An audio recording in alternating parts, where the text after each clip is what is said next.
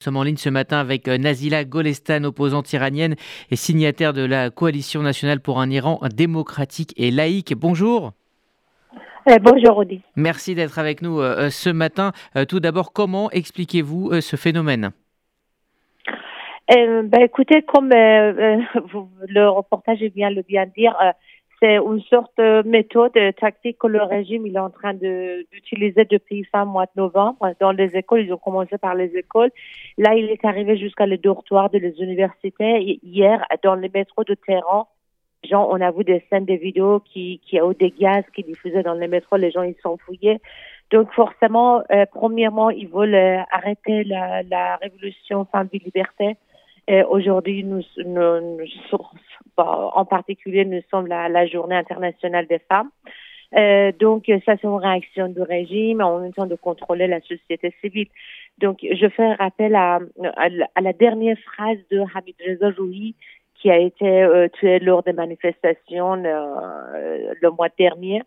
Le dernier post qu'il a publié, il a écrit si coupe Internet pour toujours. J'aimerais que mon dernier post soit femme, vive la femme, vive la liberté, vive l'Iran.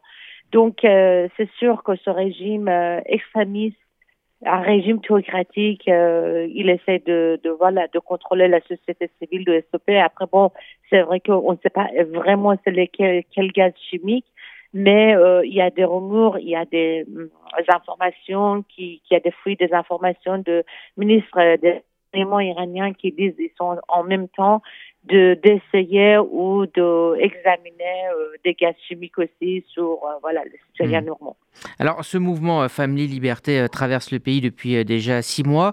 le régime au départ a semblé extrêmement déstabilisé, a même montré des signes d'ouverture, et puis dans un second temps a tenté de se montrer extrêmement ferme avec des exécutions, des arrestations. Qu'en est-il de la détermination de, de celles et de ceux aussi qui veulent un changement en Iran? Ben, écoutez, des signes d'ouverture, ça n'existe pas dans un régime pareil. Des signes, des signes, les gens, ils veulent changement de constitution.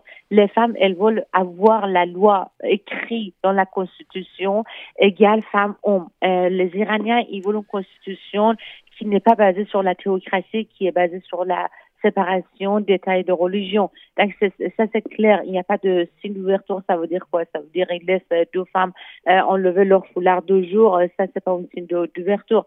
Donc euh, je pense que ce régime, vu des euh, manifestations des Iraniens à l'étranger, la pression qui augmente. Euh, à l'intérieur du pays, ça bouge toujours. Les gens, ils sont mobilisés. Même si ça change, il y a toujours des grèves euh, des industries pétrolières, etc. Donc, euh, ils sont un peu déstabilisés dans tous les sens. Ils sont isolés dans le monde entier. Donc, euh, pour contrôler la société, c'est sûr qu'ils utilisent toutes les méthodes contre leur propre population pour, voilà, les massacrer, pour les calmer. Après, c'est ce que nous, on attend de la communauté internationale.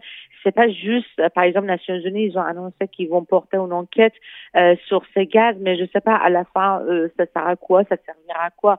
La seule chose que les Iraniens ils ont aujourd'hui, ils ont besoin, c'est euh, vraiment d'accès à l'internet parce que comme vous, vous savez meilleur que moi, euh, la, la, liberté d'expression en Iran n'existe pas et donc la seule chose qui existe pour ces gens-là, c'est d'avoir des relations sur le monde virtuel et d'avoir l'accès à l'internet. Donc ça fait quelques mois que tous les groupes opposition ils demandent de fournir les satellites de Starlink en Iran. Il y a des centaines, des centaines qui est arrivé, ils marchent très bien, ils fonctionnent très bien. Donc, euh, il faut vraiment rester à côté de, de, de, la population iranienne parce que je dis toujours, c'est le meilleur allié de l'Occident, de l'Europe surtout, ce sont le peuple iranien.